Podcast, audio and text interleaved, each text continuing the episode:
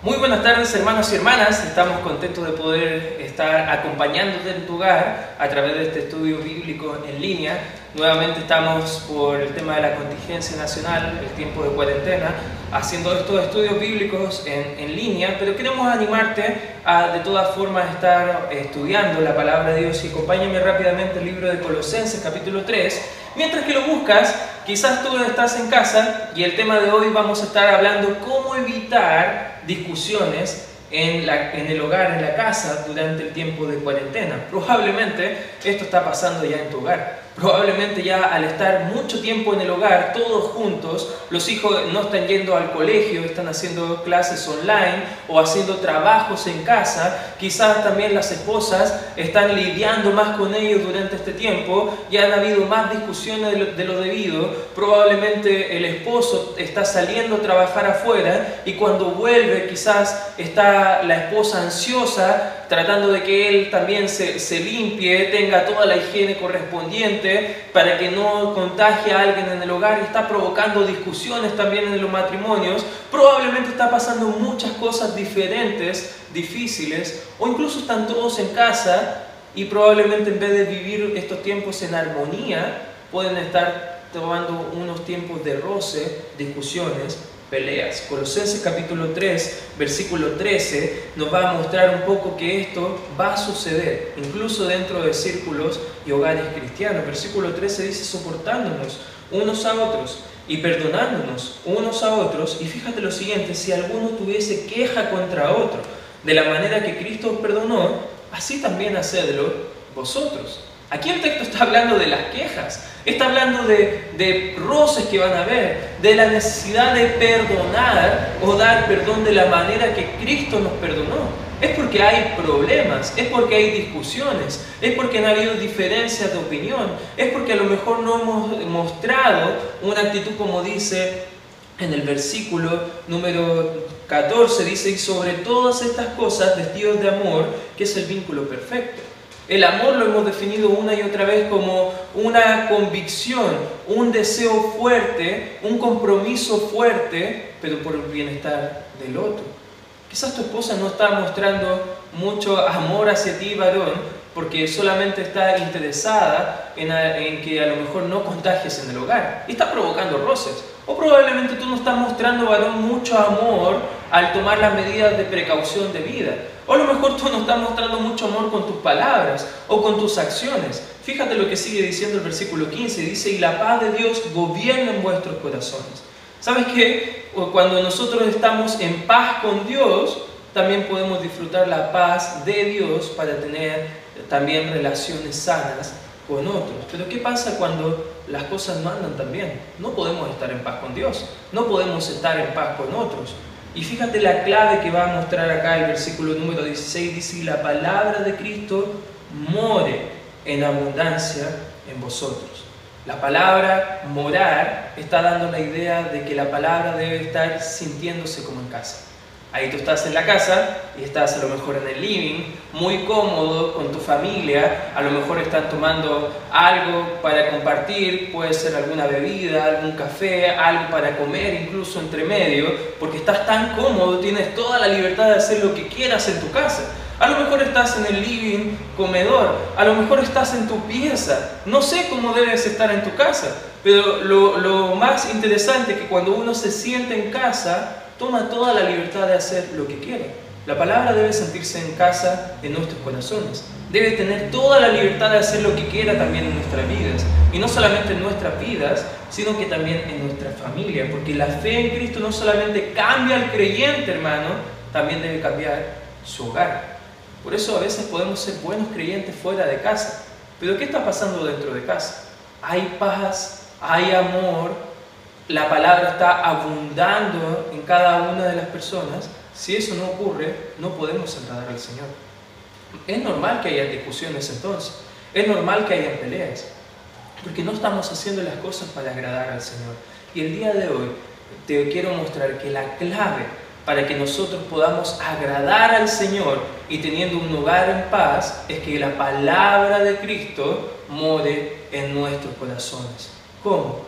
Permitiéndole a la palabra hacer lo que ella quiere hacer en nuestras vidas. Y vamos a ver algunas áreas de forma rápida cómo la palabra de Cristo puede hacer todo eso en nuestro hogar. O en otras palabras, cómo tú puedes tener un hogar que agrada a Dios. Porque cuando vivimos para agradar a Dios, la paz de Dios va a reinar en nuestro hogar. Pero hay algunos requisitos. Y ahí unos consejos que el apóstol Pablo nos quiere comentar para los que estamos acá viviendo en tiempos de, de, cuarentena en el hogar, con cada persona de nuestro vínculo familiar, que podamos estar disfrutando este tiempo para agradar a Dios y no para discutir unos con otros. En primer lugar, ¿qué puedes hacer tú para tener un hogar en paz durante tiempos de cuarentena? En primer lugar, el amor y la sujeción debe estar en el matrimonio el amor y la sujeción debe estar en el matrimonio. En el contexto está hablando que todo lo que hacéis, sea de palabra o de hecho, versículo 17 dice, hacedlo todo en el nombre del Señor Jesús, dando gracias a Dios Padre por medio de Él. Casadas, ested, estad sujetas a vuestros maridos como conviene al Señor. Comienza con las damas el apóstol Pablo, porque sabe que las damas son las que están lidiando más tiempo con los niños en el hogar porque sabe que las damas son las que están eh, a, lo mejor soportando las cargas de los demás. Sabe porque las damas están tomando la responsabilidad de que los hijos probablemente en casa estén cumpliendo con su trabajo online. A lo mejor las damas están tomando más quehaceres y por ende están un poco más ansiosas, viendo más tiempo en televisión, quizás cosas que están pasando alrededor, y a lo mejor ellas están entrando en esa ansiedad, en esa carga, en esa preocupación, y están siendo más irritables en el hogar. Y el apóstol Pablo sabe que la primera persona que debería dirigirse es a las damas, porque ellas están pasando más tiempo con los hijos en el hogar. Y aquí está hablando de las damas, en el versículo 19 dice que las damas, perdón, 18 dice que las damas deben estar sujetas a sus maridos. Las damas deben estar sujetas a sus maridos. Sumisión no es esclavitud, dama. Sumisión no es subyugación. Sumisión no es que usted sea menos importante en el hogar. Sumisión viene de una palabra, un término militar, que es estar bajo el rango o bajo la protección de alguien que está en un rango mayor o en un liderazgo mayor que nosotros. ¿Sabes qué? Esa misma palabra está ocupando el apóstol Pablo para referirte a ti, dama, de cuál debe ser tu rol en el hogar durante estos tiempos de cuarentena. ¿Qué debes hacer? Sujetarte a tu esposo. Si tu esposo te está diciendo, deja de ver televisión, que las cosas te están, te están frustrando, estás poniéndote más irritable, quizás sería bueno obedecer al consejo de tu esposo. Si tu esposo está tomando algunas medidas para ayudarte a poder estar bien con el Señor, cuidando a la familia, pero a la vez creciendo en las cosas del Señor, tienes que decir amén. Agradezco a Dios por la protección de mi esposo. Agradezco a Dios por la protección que Él quiere dar también a, a mi vida a través de mi esposo. Agradezco por esas cosas. ¿Sabes qué? La esposa, cuando ella está siendo agradecida al Señor por el liderazgo de su esposo, agradecida al Señor por el esposo que tiene, ¿sabes qué? Ella va a estar haciendo lo correcto y va a estar sujetándose a su esposo en todo. Versículo 18 dice, estad sujetas a vuestros maridos, pero fíjate con qué condición te dice el apóstol Pablo. ¿Cómo conviene al Señor? Eso te conviene, dama. Y cuando tú lo haces, estás obedeciendo al Señor. Porque no te estás sujetando solo a tu esposo, sino que estás sujetándote al Señor. Y fíjate, varón, lo que dice el apóstol Pablo para nosotros en el versículo 19, maridos, amad a vuestras mujeres, y no, fíjate que, esto te va a gustar, dama en casa, no seáis ásperos con ellas. Los varones somos fáciles de enojarnos. Los varones estamos reaccionando normalmente a las cosas que están diciendo nuestros hijos nuestras esposas. A lo mejor estás viendo televisión, mucha televisión varón en casa y tu esposa está pidiéndote ayudar en algo en casa y tú te enojas y te molestas con ella y estás provocando una discusión que no debería estar provocándose. Pero cuando tú estás amando a tu esposa y no siendo áspero con ella, estás obedeciendo al Señor. Tú estás sujetándote en primer lugar como varón al Señor, en, el liderazgo que el Señor debe tener en tu corazón, que la palabra de Cristo mora en abundancia en tu corazón, y cuando mora en abundancia, se siente en casa en tu vida, pesca en la Biblia y quieres ser obediente a todo lo que la Biblia dice para ti, y también eres obediente en las áreas que dice que debes amar a tu esposa y no serás pedo con ella. ¿Cómo amamos a nuestra esposa. ¿Qué es el amor que muestra acá? Es el mismo palabra que muestra en el apóstol Pablo en el libro de Efesios capítulo 5, hablando del amor que tuvo el Señor Jesucristo por la iglesia, que es su novia. Ese amor que es un compromiso fuerte por el bienestar del otro. Ese tipo de amor que es un servicio continuo, que no tiene condición hacia el otro por el bienestar del otro. ¿Sabes que cuando amamos a nuestras esposas como Cristo amó a la iglesia, ¿sabes qué varón? Les amamos y somos más cariñosos con ellas. Probablemente tú estás diciendo la excusa en esta hora, pero es que mi papá fue así. Y el papá de mi papá le enseñaron a ser un poco duro, porque así somos los hombres y así funcionamos los hombres. Hermano, eso no, no debe ser en el Hijo de Dios. Recuerda que al momento que recibiste a Cristo, dice 2 de Corintios capítulo 5 versículo 17, que de modo que si alguno está en Cristo, nueva criatura es, las cosas viejas pasaron y desde ese momento que recibimos a Cristo en adelante, todo es nuevo. Dios te ha dado un nuevo corazón, te ha dado una nueva mente, te ha dado una nueva naturaleza, ha puesto el Espíritu Santo en tu corazón y ahora te ha dado la palabra para que tú la hagas sentir en tu corazón como en casa y así poder tener cambios que perduren, transformación. Tu esposa puede tener eso mismo, pero tú también lo puedes tener. Y tú también puedes cambiar, y tú también puedes amar a tu esposa como Cristo amó a la iglesia. Tú ahora sí puedes ser cariñoso, tú ahora sí puedes estar atento a las necesidades de ella, tú también puedes servirle a ella, no, no esperando que tu esposa te diga que saque la basura, Tú busca cómo servir en el hogar, tú busca cómo bajar la tensión también que puede estar provocando el estar todos juntos en casa. Porque amamos a nuestra esposa, no nos quejamos con ella. A veces las damas se lastiman cuando nosotros nos quejamos de algo que está haciendo.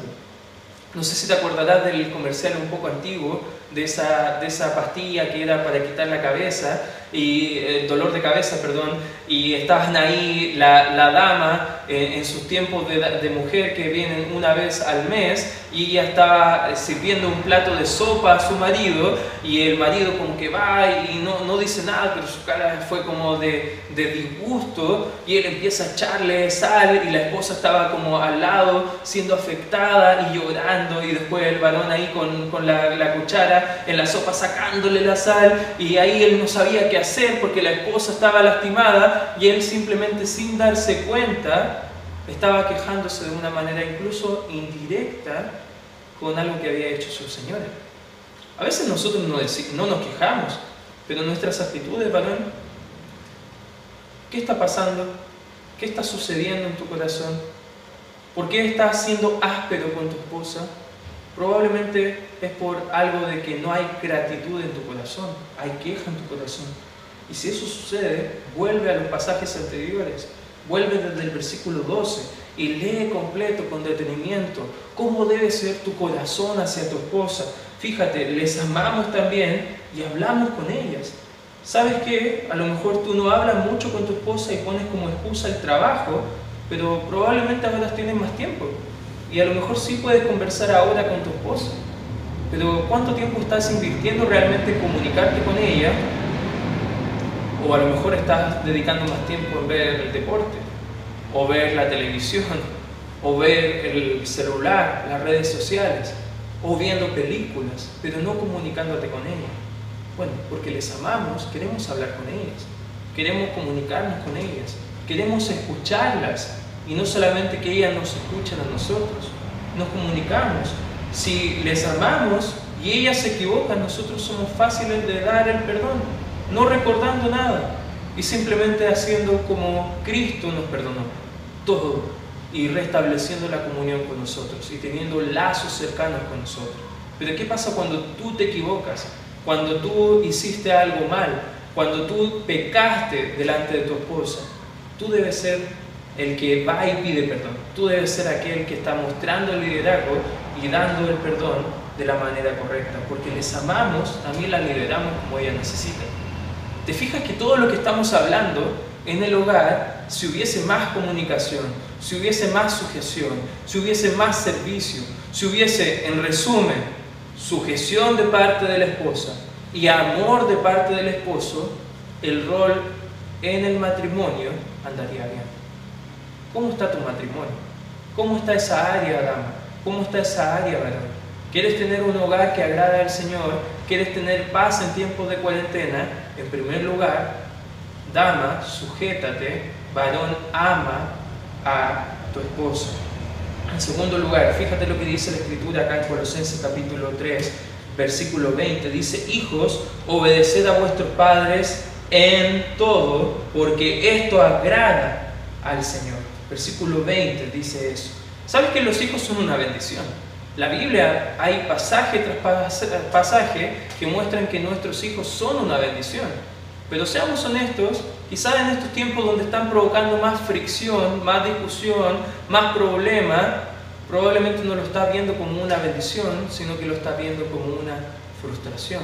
Es súper normal que lo veas así, si ellos no están siendo obedientes. ¿Sabes que la, la Biblia enseña que tu rol como padre tu derecho hacia tus hijos es ayudarles, es disciplinarles. A veces tus hijos cuando no obedecen de la forma correcta necesitan de tu ayuda como padre a instruirles primeramente a saber cómo hacerlo y si ellos ya saben cómo hacerlo pero lo desobedecen, debe haber una disciplina que no necesariamente tiene que ser un castigo físico corporal, la disciplina viene de la misma raíz de la palabra del discípulo o del discipulado, que es andar por el camino.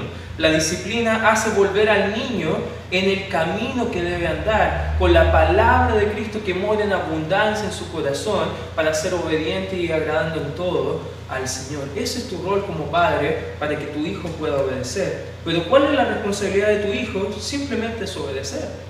¿En qué? Fíjate lo que dice el capítulo 3, versículo 20. Nuevamente dice, hijos, obedeced a vuestros padres. Y aquí hay dos palabras que quiero que me ayudes, por favor. En todo.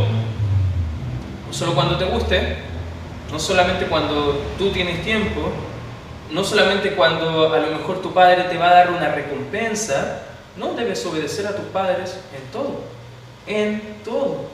Esto es lo justo delante de Dios. Si vamos al libro de Efesios capítulo 6, mira lo que dice el versículo número 1, Efesios capítulo 6, versículo 1 dice, hijos, obedeced al Señor a vuestros padres, porque esto es justo. Pero no es justo que a mí siempre me manden a hacer esto. Si tu padre te da una orden, si tu madre te da una orden, hijo en casa, obedece. Esa es tu responsabilidad. Pero eso es lo justo delante del Señor. Y la Biblia habla acerca de las promesas que da Dios a tu vida si que obedeces. Puedes leerlo en el libro de Efesios, sigue leyéndolo más adelante, te va a gustar. Si los hijos obedecieran más a los padres en casa, habrían menos discusiones. ¿Cuántos estamos de acuerdo con eso? ¿Puede decir un amén? Parece que escuché los amén hasta acá porque parece que están súper animados a que sus hijos sean obedientes en el hogar. Si los hijos obedecen, habrían menos discusiones. ¿Cómo medimos la obediencia? Bueno, te doy un parámetro para que tú puedas medir si realmente estás obedeciendo a tus padres como al Señor, porque es lo justo, porque es lo que te conviene, porque es tu responsabilidad y obediencia al Señor. ¿Cómo tú puedes obedecer a, a tus padres en casa? La forma correcta de obedecer si lo haces en el momento indicado, de la manera indicada y con la actitud correcta. ¿Cómo obedeces al Señor al obedecer a tus padres, te lo repito, si lo haces en el momento indicado, de la manera indicada y con la actitud correcta. No tienes que esperar a que tus padres te digan una y otra y otra vez para recién obedecer. O que a lo mejor te empiecen a contar, uno, dos, ya, si cuento tres voy a ir y te voy a pagar. Bueno, debemos obedecer en ese momento. Debemos hacerlo en el momento que te han indicado de la forma que te han indicado, no a la rápida para volver a jugar o, seguir viendo lo que estamos viendo en televisión y hacer las cosas mal, no, debemos hacerlo de la forma indicada, a la perfección, con diligencia, como para el Señor y también con la actitud correcta. Porque recuerda, Fíjate lo que dice Colosenses 3 de nuevo, versículo 17, y todo lo que hacéis, sea de palabra o de hecho, hacedlo todo en el nombre del Señor Jesús, dando gracias a Dios, Padre, por medio de Él. Cuando lo hagas, hazlo para el Señor, pero agradece también. Agradece porque tus padres te están ayudando a saber qué hacer después cuando tú seas padre. Versículo 23 dice, sabiendo que del Señor recibiréis, perdón, 23, y todo lo que hagáis, hacedlo de corazón como para el Señor y no para los hombres. 24, sabiendo que del Señor recibiréis la recompensa de la herencia, porque a Cristo el Señor servís. Cuando tú obedeces a tus padres, no estás obedeciendo a tus padres, estás obedeciendo a Cristo. Y cuando tú obedeces a Cristo, hay bendición. Cuando tú obedeces a Cristo, hay paz. Cuando tú obedeces a Cristo, la palabra está sintiéndose en casa y tu casa está viviendo en armonía. Sirve a tus padres, obedece a tus padres, pero hácelo como para el Señor. Y eso te va a ayudar a tener una obediencia correcta, en el momento indicado, de la manera indicada y con la actitud correcta. En primer lugar, ¿quieres tener un hogar libre de discusiones en tiempo de cuarentena? Matrimonio, ámese y sujétese. En segundo lugar, también hijos obedezcan. Pero en tercer lugar, quiero volver a hablar con los matrimonios. En tercer lugar, fíjate, padres no desanimen a sus hijos. Colosenses capítulo 3, versículo 21 dice, padres, no exasperéis a vuestros hijos para que no se desalienten. El capítulo número 6 de Efesios, mira lo que dice, acompáñame por favor, Efesios 6, versículo 4 dice, y vosotros padres no provoquéis a ira a vuestros hijos. Acá la Biblia está diciendo tanto en Colosenses como en Efesios que no debemos desalentar, no debemos provocar a ira a nuestros hijos. ¿Por qué está diciendo eso acá el apóstol Pablo en ambas epístolas? Es porque a veces nosotros queremos que nuestros hijos hagan todo, pero en el proceso lo estamos desanimando, en el proceso lo estamos desalentando, provocando a ira, provocando discusión. A veces nuestros hijos tienen mala actitud en nuestra casa porque nosotros lo estamos provocando a ira con nuestras palabras o con nuestras acciones. ¿Cómo nosotros provocamos a ira a nuestros hijos? Efesios capítulo 6, versículo 4 nos enseña que cuando no le estamos amonestando y no le estamos disciplinando. ¿Sabes que un hijo que hace lo que quiere simplemente es un hijo que guarda mucho rencor en su corazón? Que en realidad no, no está contento con nada, porque él está haciendo todo lo que quiere y en realidad cuando no hay disciplina, no hay instrucción, no hay amor de parte de los padres, sus hijos están enojados. El libro de Proverbios enseña que cuando no disciplinamos es simplemente decir a nuestros hijos, no te amo. Y eso lastima el corazón, desanima el corazón del hijo. Otra cosa que provoca ira a los hijos es cuando no les escuchamos. Tú quieres que ellos te escuchen y te escuchen atentamente pero siendo honesto, ¿cuántas veces tú estás escuchándole a ellos? ¿Cuántas veces tú estás buscando tiempo para conversar, para escucharle a ellos? ¿Sabes qué? Cuando son pequeñitos, a veces vienen a contarnos puras tonteras. La verdad, a veces ni queremos escuchar mucho de parte de ellos porque todo el rato están hablando de los monitos que están mirando, de los videojuegos, de cosas que están haciendo otros niños y nosotros estamos mirándolo como adultos, viéndoles a ellos y pensando, la verdad no me interesa, no tengo tanto tiempo para escuchar. Pero eso no debe ser nuestra actitud.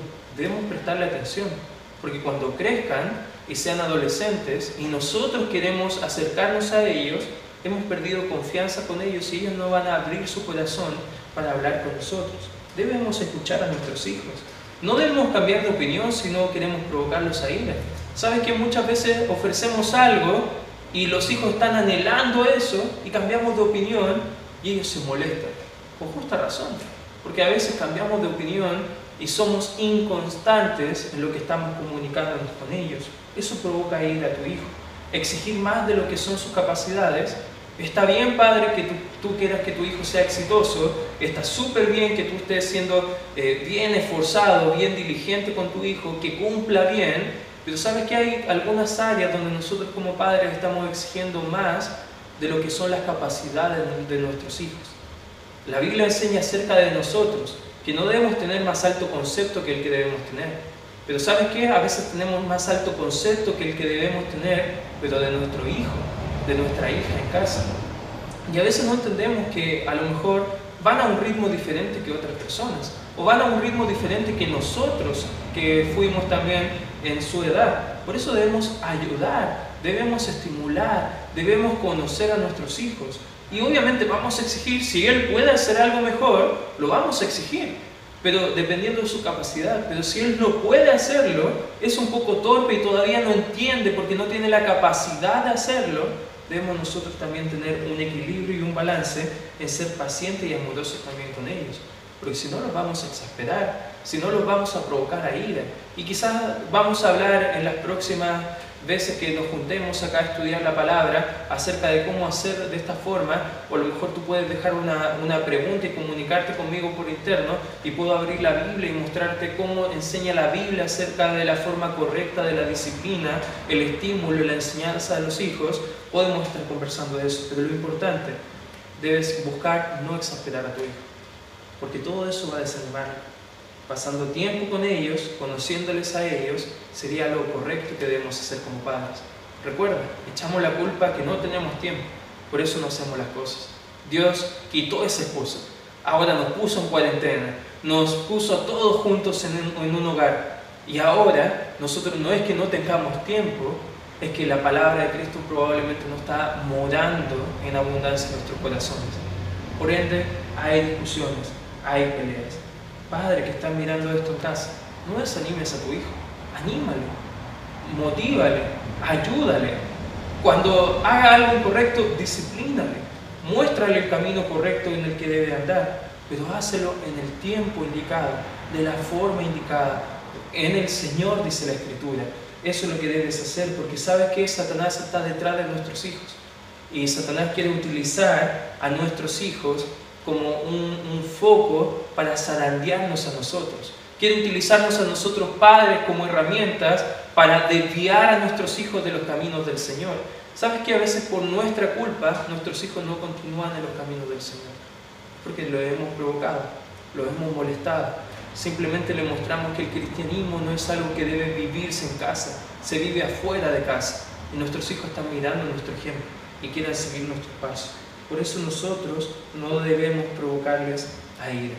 Hermano, hermana, has tenido dificultades durante los últimos días en casa, en cuarentena, quiero animarte. ¿Quieres agradar al Señor y dejar de discutir? Acá hay algunos consejos que te pueden animar.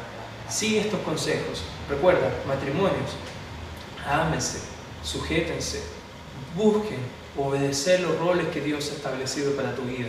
Hijos, en segundo lugar, obedezcan a sus padres en todo, porque eso les conviene en el Señor. Pero también, padres, recuerden que cuando ustedes busquen ayudar a sus hijos a obedecer, no deben usarlo o no deben provocarlo a ir a, a sus hijos. Por eso, si seguimos estos consejos, la paz de Dios va a gobernar no solamente nuestros corazones, sino también nuestros hogares. Porque la palabra de Cristo está sintiéndose en casa en tu hogar y no solamente en tu hogar, sino en tu vida. Y ahora, antes de, invitarte a algunas cosas, quiero motivarte a una cosa, tú que nos estás escuchando. No empieces a ver todo esto que estamos estudiando para una excusa de mostrar al otro lo que el otro está haciendo mal. Más bien, tú busca cómo tú estás fallando y corrige. Y lo demás, entrégaselo al Señor. Eso es lo primero que te quiero animar. Haz tu parte y confía en el Señor que Dios trabajará en el corazón de los otros. Pero lo segundo, si tú estás escuchando este mensaje y no eres salvo, lo más probable es que no puedas disfrutar todas estas bendiciones. Y lo primero que debes saber para tener la paz de Dios morando en tu hogar, debes tener la paz con Dios. La palabra de Dios enseña que para tener la paz con Dios, tú tienes que conocer un mensaje que se llama el Evangelio. El Evangelio simplemente es que Cristo ya vino a esta tierra, murió por nuestros pecados en una cruz. No puedes hacer nada para ir al cielo porque somos pecadores y nuestras más buenas obras no, no, pueden hacernos llegar delante del concepto o la medida de excelencia, de santidad que quiere Dios para nuestras vidas. Por eso Cristo tuvo que morir por nosotros. Y Él resucitó al tercer día para darnos la buena noticia de que si nos arrepentimos de nuestros pecados y ponemos nuestra fe en Cristo, podemos tener la certeza y la confianza de tener la paz y el perdón de nuestros pecados. La paz con Dios y el perdón absoluto de todos nuestros pecados. Si tú estás escuchando esto y nunca has puesto tu fe en Cristo, quiero invitarte a que puedas escribirnos por interno, para que podamos comunicarnos, abrir la Biblia y mostrarte cómo tú puedes ser salvo. Pero creyente que estás escuchando, ¿qué estás haciendo en el hogar? ¿Estás haciendo tu parte para que tu hogar esté en paz en cuarentena? Si no, te quiero invitar a que inclines tu cabeza donde tú estás en casa, cierre tus ojos y hagamos compromiso con el Señor. Gracias Padre por este tiempo, gracias por tu palabra que nos desafía, nos alienta Señor a hacer lo correcto. Y Padre te pido en esta hora que tú estés mostrando claramente a cada uno de nosotros en qué estamos fallando Señor y cómo tu palabra puede morar en abundancia en esas áreas que tú nos quieres mostrar en esta hora.